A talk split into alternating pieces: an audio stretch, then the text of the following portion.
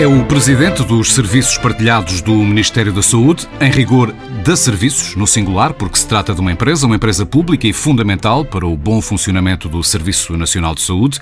É a empresa, por exemplo, que gera os recursos humanos do SNS, as compras, a logística, também os serviços financeiros, ainda os sistemas e tecnologias de informação e de comunicação. Uma missão crucial para o Serviço Nacional de Saúde. Muito boa tarde, Luís Góis Pinheiro. Está em alta voz. Os certificados digitais de vacinação, de teste PCR e de recuperação começaram a ser emitidos há uma semana. Quantos é que já foram emitidos? Já foram emitidos cerca de 350 mil certificados desde que começou a emissão. É um número de facto muito, muito relevante e demonstra bem a utilidade que as pessoas revêem neste tipo de documento. Um documento que atesta o quê?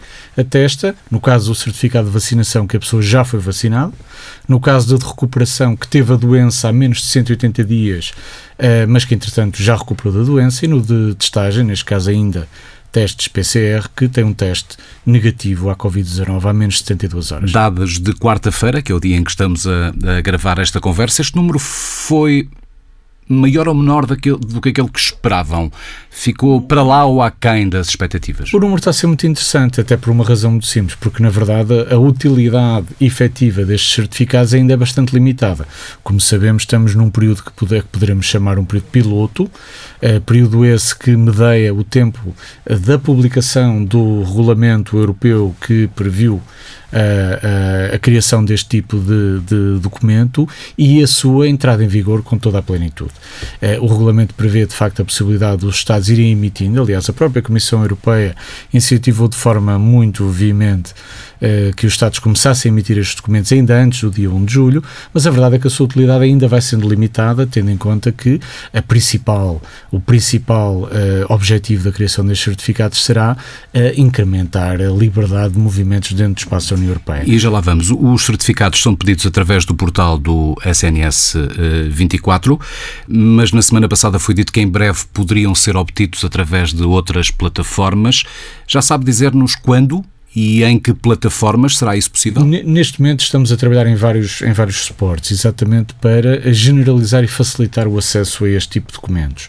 Eh, desde logo vamos seguramente disponibilizar esta ferramenta na, na, na app do SNS e, portanto, facilitando por essa via até o armazenamento do certificado, porque de facto sendo ele descarregado a partir de um portal, muitas vezes as pessoas com o telemóvel sentem-se menos eh, confortáveis com o seu armazenamento e manuseamento, porque na verdade é um documento que se pretende que seja, em boa parte, um documento digital.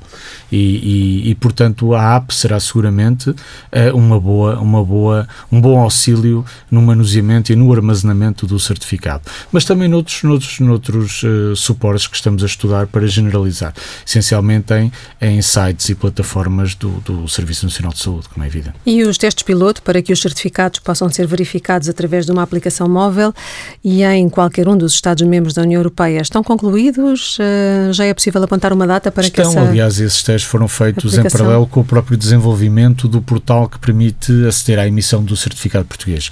Desde que, como, desde que foi produzido, foram produzidos os primeiros certificados que entramos em testes com, a, com, a, com os outros Estados-membros, passamos nos testes e neste momento os Estados-membros da União Europeia que já tenham capacidade de ler estes certificados conseguem ler os certificados portugueses e, portanto, os certificados emitidos e, e, e, acedidos no site do SNS 24 são passíveis de ser lidos em todos os Estados-membros que já tenham condições de ler certificados digitais UE.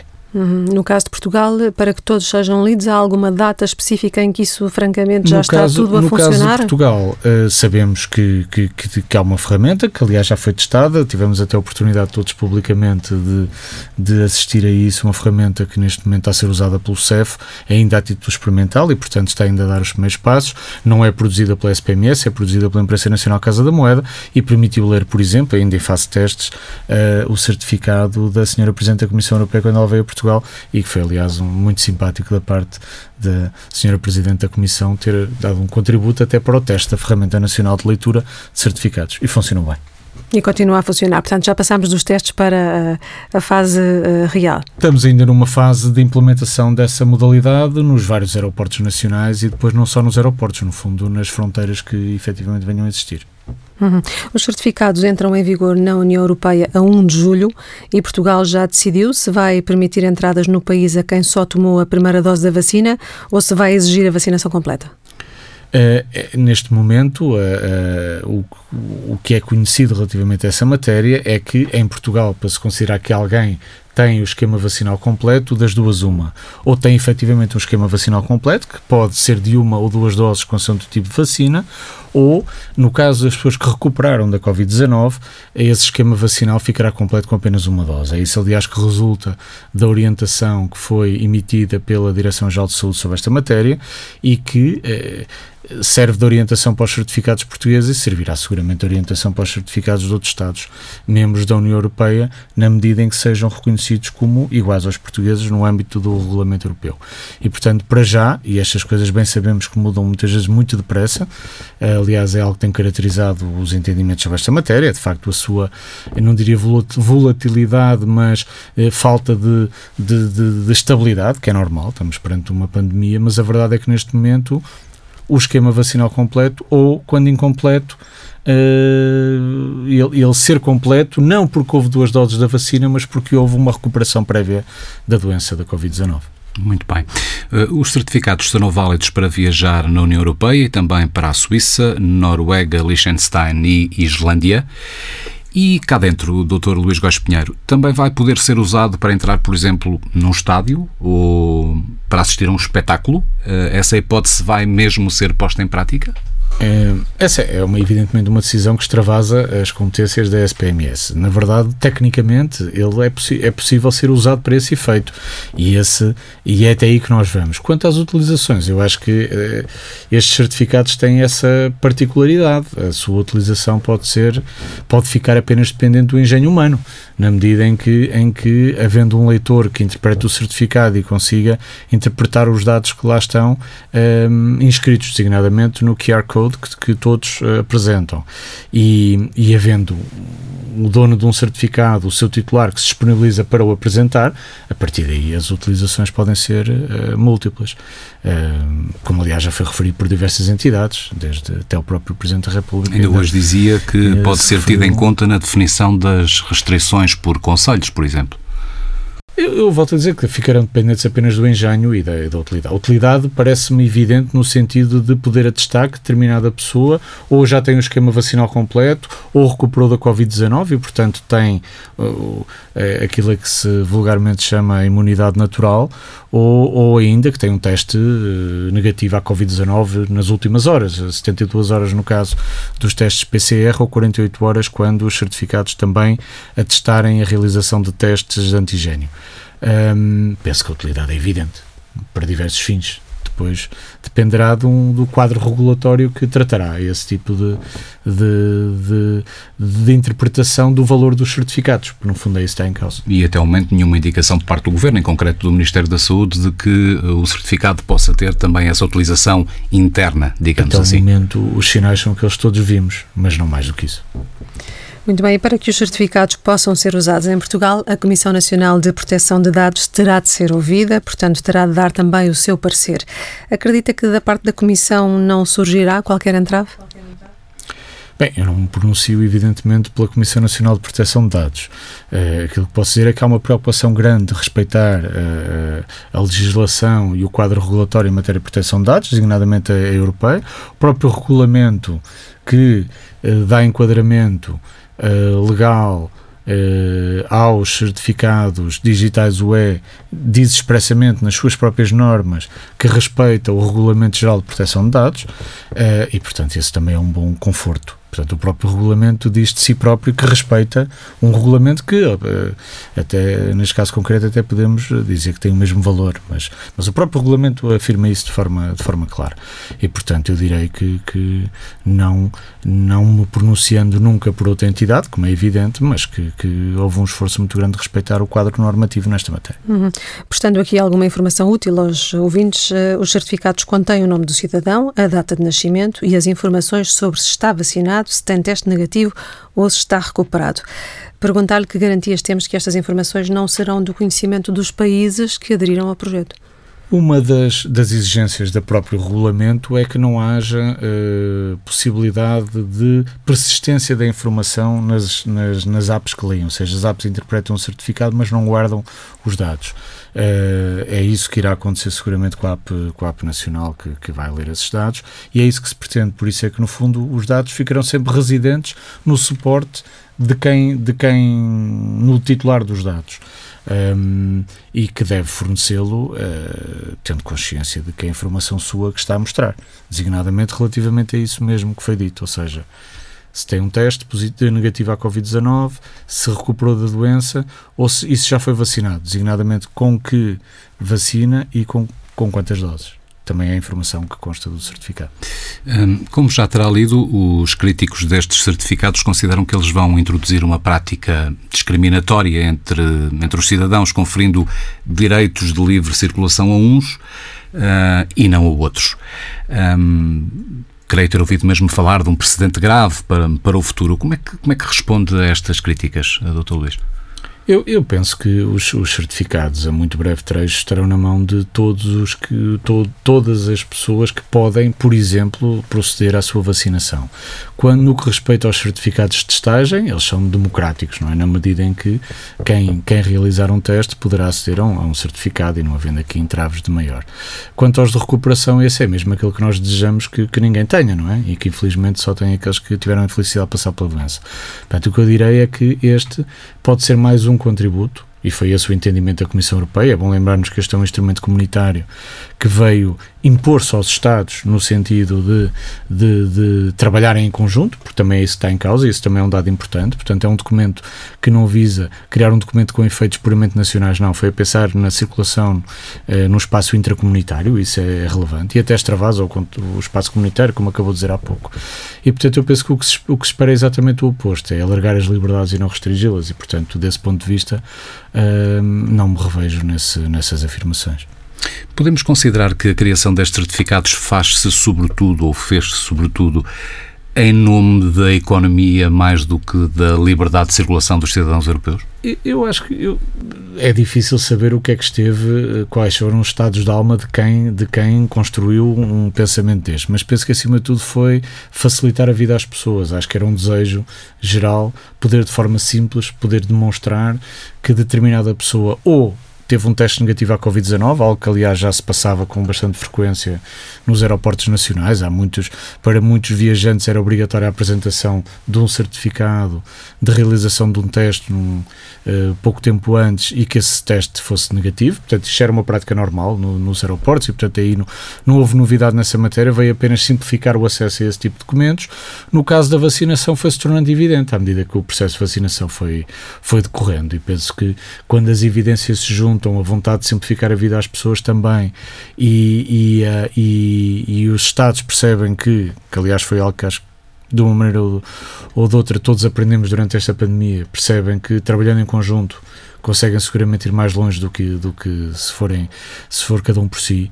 Um, o resultado era mais ou menos previsível, diria eu porque faz, faz algum sentido criar mecanismos simples de demonstração de um facto que interessa a todos neste contexto. Ou seja, pensarmos que está, que está o verão aí à porta, aliás, está mesmo, chegou, chegou esta semana, um, e sabendo nós que muitas das economias, economias europeias são tão dependentes do turismo, pensar que os certificados surgem sobretudo por isso é um manifesto exagero.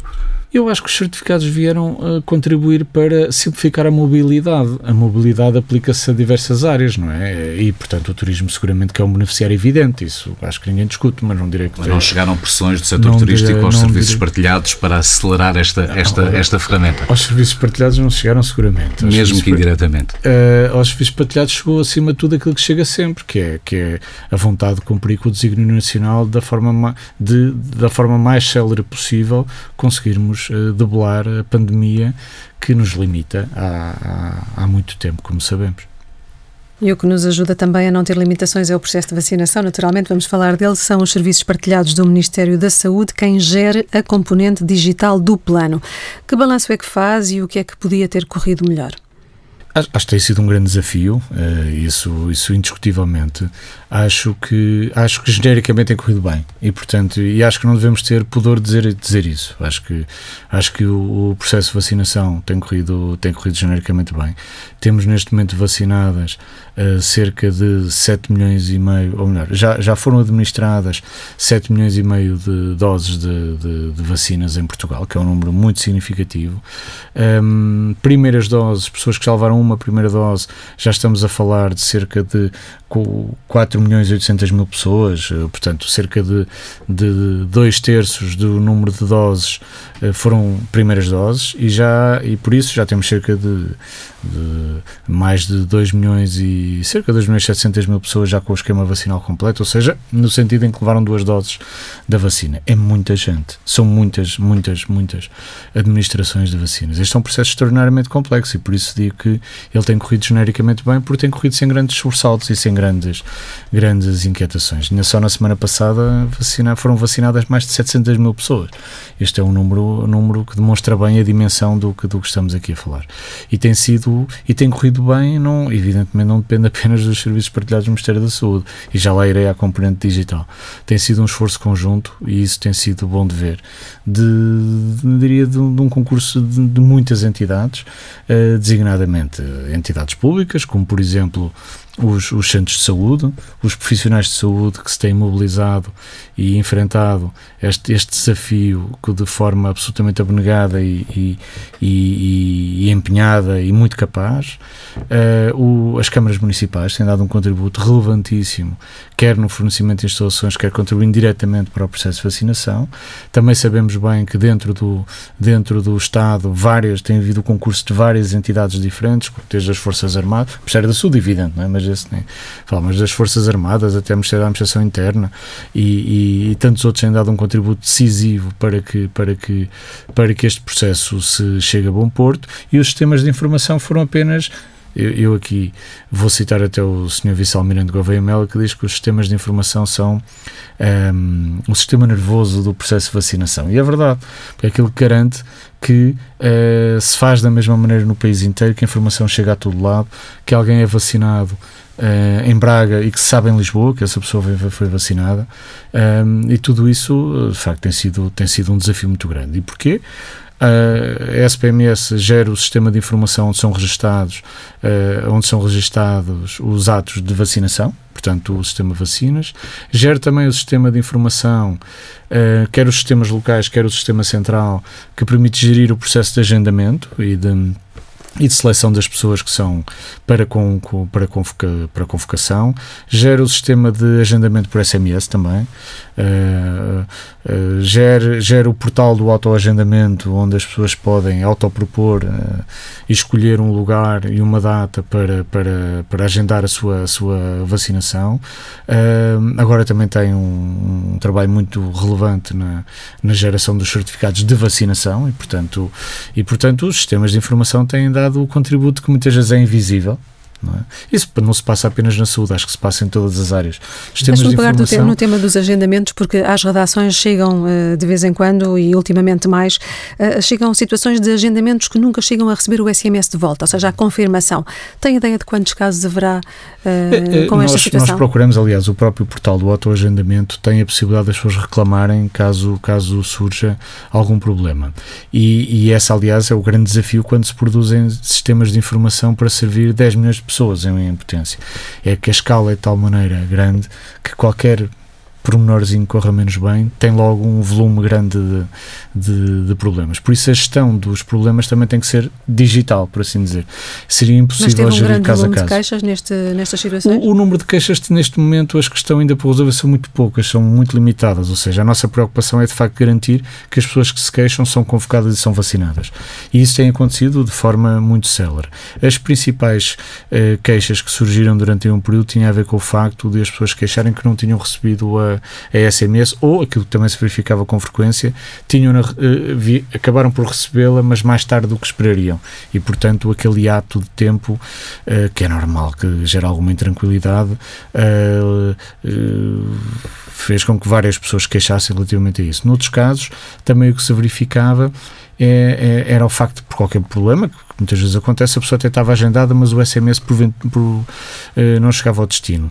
Aquilo que temos vindo a fazer tem sido elevar eh, a capacidade de resposta a essas mesmas queixas, ou seja, no sentido de criar condições para que quando alguém, que até possa estar agendada, não recebeu essa informação, a possa obter de forma simples e eficaz. Como é que deve proceder o utente que está à espera do SMS que nunca mais chega e que acaba por não chegar? Neste momento, o, o, o SNS 24, na, na componente da linha que responde a questões de vacinação, já consegue verificar se a pessoa que liga está de facto agendada e consegue lhe dizer a data e hora de, do agendamento. É evidente que as pessoas devem esperar as 72 horas, já, já todos sabemos, porque o SMS pode estar em trânsito, e isso aplica-se às pessoas que encontraram data e hora, porque depois temos a fila de espera, de que também já falarei.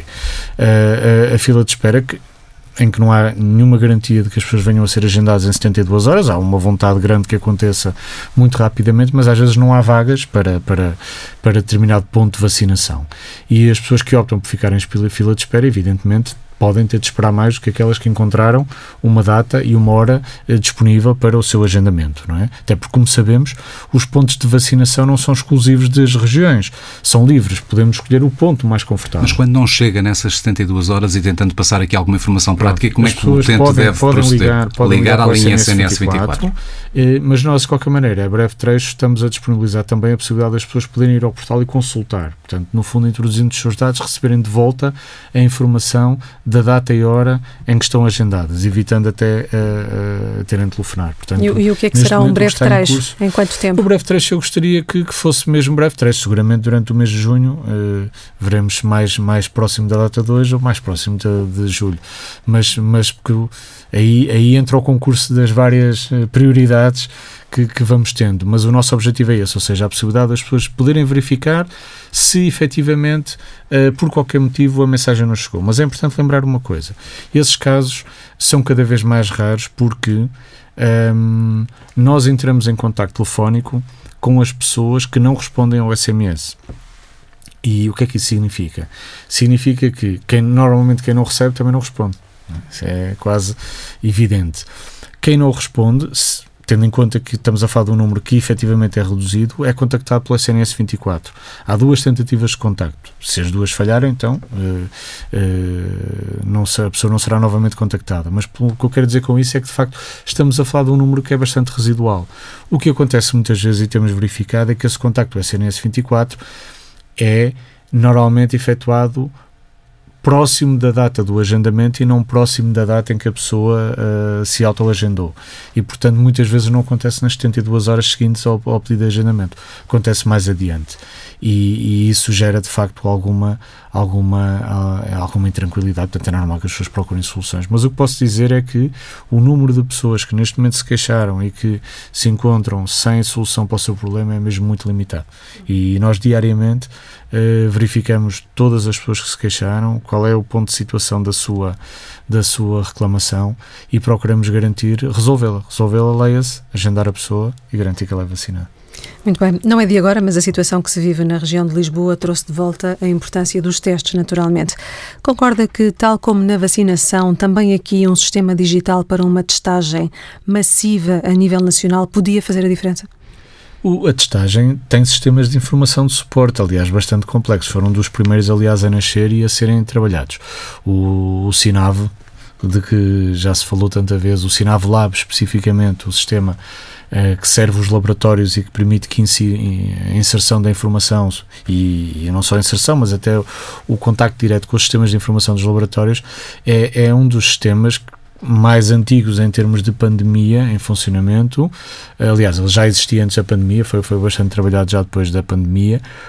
E, e depois, já durante a pandemia, nasceu um sistema chamado BICINAV que permite tratar toda esta informação da testagem e não só, informação proveniente também de origem clínica de uma forma estruturada e que permita, de facto, dar um contributo decisivo para o trabalho da saúde pública nesta matéria. Uhum. No caso de Lisboa não estará a ser suficiente, até porque muitos dos lisboetas ligam para as farmácias e também não há vagas e não há hipótese de serem vacinados, a não ser muitas vezes daqui a um mês. Eh, vacinados não, perdão, testados.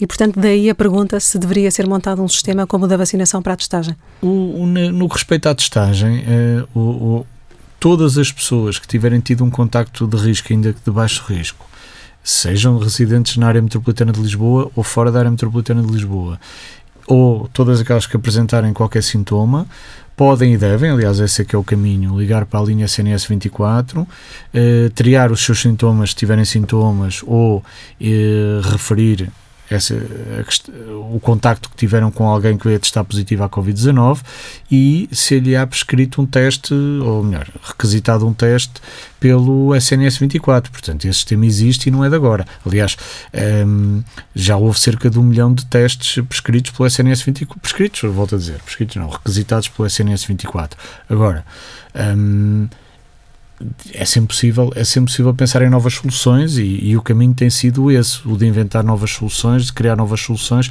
para garantir que num contexto como aquele que vivemos agora, que é o contexto em que começamos a ter uma percentagem muito relevante da população que já está vacinada, uh, uma percentagem ainda mais relevante de pessoas que já tiveram uma dose da vacina uh, contra a Covid-19 e que por essa via possa gerar na comunidade a sensação de que a pandemia passou, uh, aligerar as preocupações que no início da pandemia eram mais sentidas de que é fundamental que as pessoas se testem. Um, mas é fundamental que os testes continuem. Tem havido um esforço grande nesse sentido. Tem, houve políticas de rastreios nas escolas, uh, que referiu a, a, prática da Câmara de Lisboa e bem, que tem, que tem procurado testar as pessoas que pretendam ser testadas na cidade, uh, o SNS 24 com esta facilidade de que todas as pessoas têm sintomas ou que for tiveram contactos de alto risco poderem rapidamente aceder a um teste. Portanto, eu penso que neste momento uh, não me parece que seja por falta de acesso que uh, esteja uh, a haver um, um, número de testes inferior àquele que eventualmente poderia ser desejado. Acho sim, e isto é fundamental que se quebre esta ideia, a pandemia ainda não acabou e a, a vacinação dá um contributo absolutamente crucial para a vitória de todos nós sobre esta pandemia, mas ainda vai a meio. E, portanto, há um conjunto vastíssimo de comportamentos que, desde o início, bem sabemos, temos todos de adotar e que são cruciais para o contributo que todos temos de continuar a dar para, para a vitória sobre esta pandemia. Portanto, é muito importante e a vacinação acho que, que é absolutamente crucial, não pode nunca passar esta mensagem errada. Ainda na, na, na, na Web Summit, uh, a senhora Diretora-Geral de Saúde uh, me disse exatamente isso porque eu numa intervenção que fiz falei na pandemia no passado, porque estava-me a, estava a referir algumas das lições que, que tinha extraído da, da pandemia, e depois ela chamou-me à parte e disse: Está a falar no passado, eu vejo muita, muitas, muitas pessoas a fazerem isso, mas a pandemia ainda não acabou. Temos de estar vigilantes e atentos, e temos mesmo. Falando um bocadinho sobre o futuro, uh, no final do ano passado o Ministério da Saúde anunciou o propósito de instalar balcões SNS uh, 24 em todas as juntas de freguesia uh, para permitir, por exemplo, a realização de teleconsultas e já vamos falar de, de teleconsultas. Uh, soubemos hoje que já foram instalados 59 e que o objetivo é que sejam 100 até final do ano. O que lhe pergunto é, a este ritmo, quando é que teremos balcões SNS 24 em todas as freguesias? Bem, isso desde logo é uma pergunta que, que, que, terá de ser feita aos nossos parceiros, também aos nossos parceiros neste processo. O SPMS é um dos elementos no, no SNS 24 Balcão, que já agora explicando o que é, estamos a falar de uma estrutura que permite tirar partido da capacidade instalada, neste caso nas juntas freguesia, mas no fundo em balcões de proximidade, para eh, facilitar o acesso a serviços do SNS, signadamente a serviços digitais, e portanto em que, ou de uma forma uh, facilitada, em que o operador, neste caso da junta de freguesia, ajuda o utente a aceder a serviços digitais que estão, por exemplo, nos nossos portais, ou uh, de forma mediada, em que uh, o, o operador é intermediário na relação entre o utente e o, e o SNS. esses balcões foi, começaram, nasceram no final do ano passado, portanto em dezembro, todos os meses têm sido abertos novos balcões, porque tem havido uma vontade tremenda por parte das juntas de freguesia, em resposta até aos anseios das populações, no sentido de ter uh, essa ajuda. Essa que é uma ajuda que, que visa, acima de tudo, uh, encurtar a distância entre aquelas pessoas que porventura estejam menos à vontade com os sistemas de informação, que tenham menos disponibilidade no acesso a, a, a ferramentas tecnológicas, poderem ter ali essa, a, essas ferramentas. E mais reforço o sentido da minha pergunta, porque parece realmente um instrumento importante. Diz-me que as juntas de freguesia estão, estão a aderir muito. A aderir e, muito facto, e, facto, e 59 parece pouco, mesmo 100 num ano parece muito pouco, sabendo nós que temos largas centenas de freguesias, não tem um número preciso, mas andará à volta das 3 mil.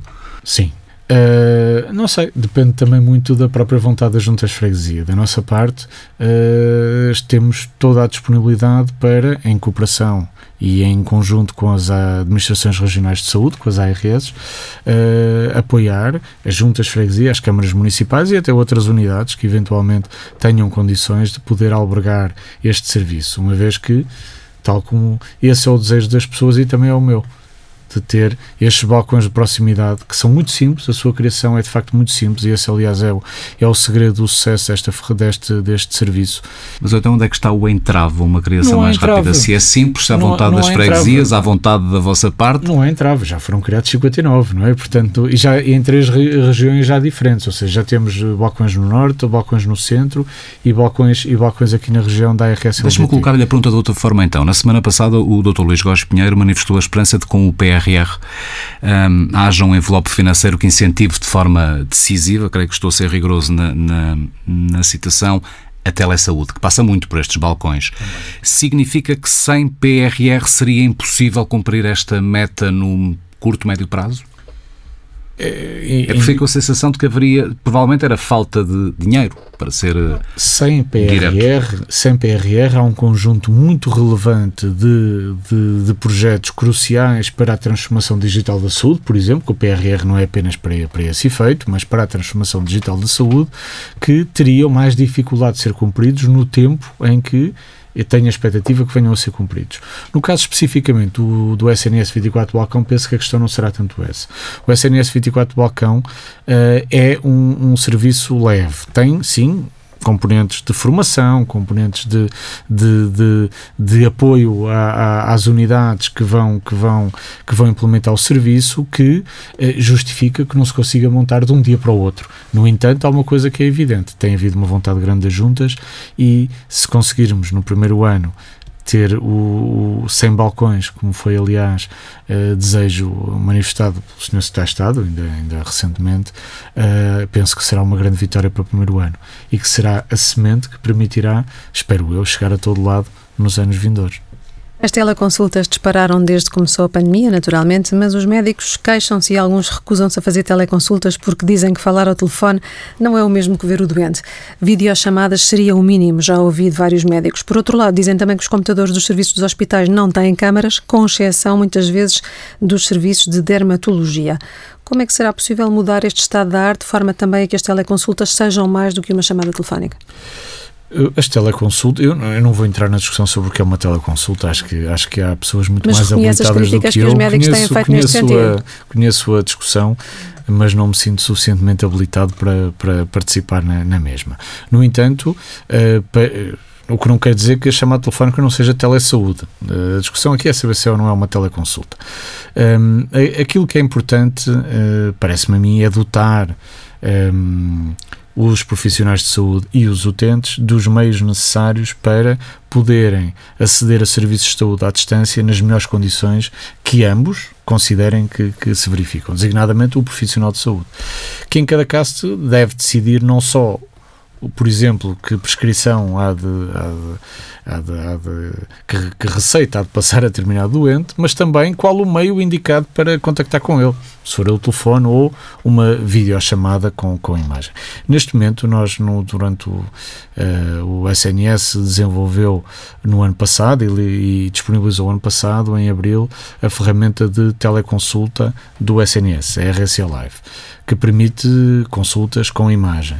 Tem vindo a disponibilizar de forma muito significativa kits de telesaúde que passam exatamente pela disponibilização de câmaras e de microfones para, para facilitar a utilização destas ferramentas.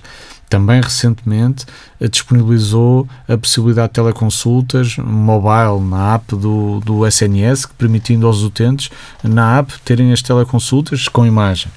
E, portanto, o que é importante é, é, é diversificar o tipo de ferramentas que são disponibilizadas. Depois, a decisão sobre se é um contacto telefónico com voz apenas, se é um contacto telefónico com voz e imagem, se é um contacto feito por outra via ou até presencial, eu acho que são quem em concreto vai prestar o serviço e vai receber, que devem uh, articular-se nessa, nessa matéria. Uhum. Voltando ao PRR e também à palavra dos médicos, uh, alguns deles e administradores hospitalares qualificam como poucochinho o dinheiro da bazuca destinado ao Serviço Nacional de Saúde. Concorda que o Governo podia e devia ter ido mais longe naquilo que é o pacote financeiro para a saúde? Eu, eu, falo daquilo que, que vejo da minha, da minha área. Penso que o pacote financeiro, por exemplo, a transformação digital da saúde, que é a realidade que eu conheço, conheço melhor, e, portanto, eh, saber se o dinheiro é suficiente ou não, não basta olhar para o dinheiro, é preciso conhecer as necessidades e conhecê-las de forma profunda.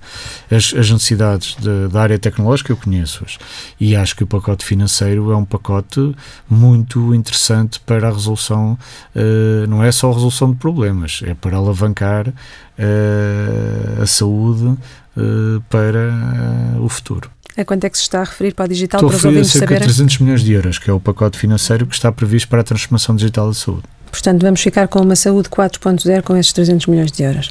Eu, é uma promessa que deixa aqui. 4.0 o carinho a mim parece-me irrelevante. O que eu queria era que fosse uma saúde onde o cidadão se sentisse cada vez mais, mais próximo, sentisse que, que, já como já sente hoje, que o serviço é de grande qualidade, mas que todo o atendimento é de qualidade, que se sentisse envolvido e apoiado, que não se sentisse às vezes dificuldades no acesso, isso, que os profissionais de saúde sentissem que, que, que praticam uh, tarefas úteis e não têm que realizar tarefas redundantes, que um, os dados são mais usados e criamos valor em cima dos dados que existem em saúde, conseguimos armazenar mais, mais dados para deles conseguir extrair mais valor, que, que, que as infraestruturas são robustas e capazes de servir todo o ecossistema de uma forma mais eficaz.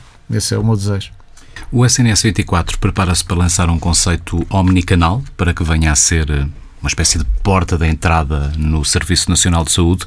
O que é que nos pode adiantar, Dr. Luís Góis Pinheiro, sobre, sobre esta ideia, sobre este projeto, eh, como é que ele vai facilitar a vida de cada um de nós no acesso ao SNS? Muito bem. Essa é, aliás, uma das componentes do PRR, de que, de que temos vindo a falar, é exatamente criar, no que respeita ao acesso dos cidadãos, uma, uma experiência omnicanal, ou seja, que no fundo, seja qual for o canal que escolha, tenha uma experiência muito próxima entre todos os canais, até porque eles são, eh, eh, interrelacionam-se e, e, todos eles são assentes em, em, ferramentas digitais que, de alguma forma, permitem que a informação flua. Um, designadamente os três canais mais uh, habituais, como é o caso do canal telefónico, o canal digital e o canal presencial. Uh, nessa perspectiva, a nossa, a nossa ideia é que o SNS 24 uh, que tem demonstrado, tem demonstrado ao longo desta pandemia que, que, que, que é uma marca que as pessoas reconhecem como sendo sua, que reconhecem que tem qualidade e reconhecem que, do ponto de vista do acesso, é muito eficaz, ou seja, as pessoas reconhecem que o SNS 24 está lá para elas. Um, usar esse, esse, esse princípio para que essa marca possa beneficiar todos os outros canais de acesso e, e com isso e com isso uh, incrementar o uso, por exemplo, dos canais digitais que muitas vezes existem, mas não são conhecidos das pessoas.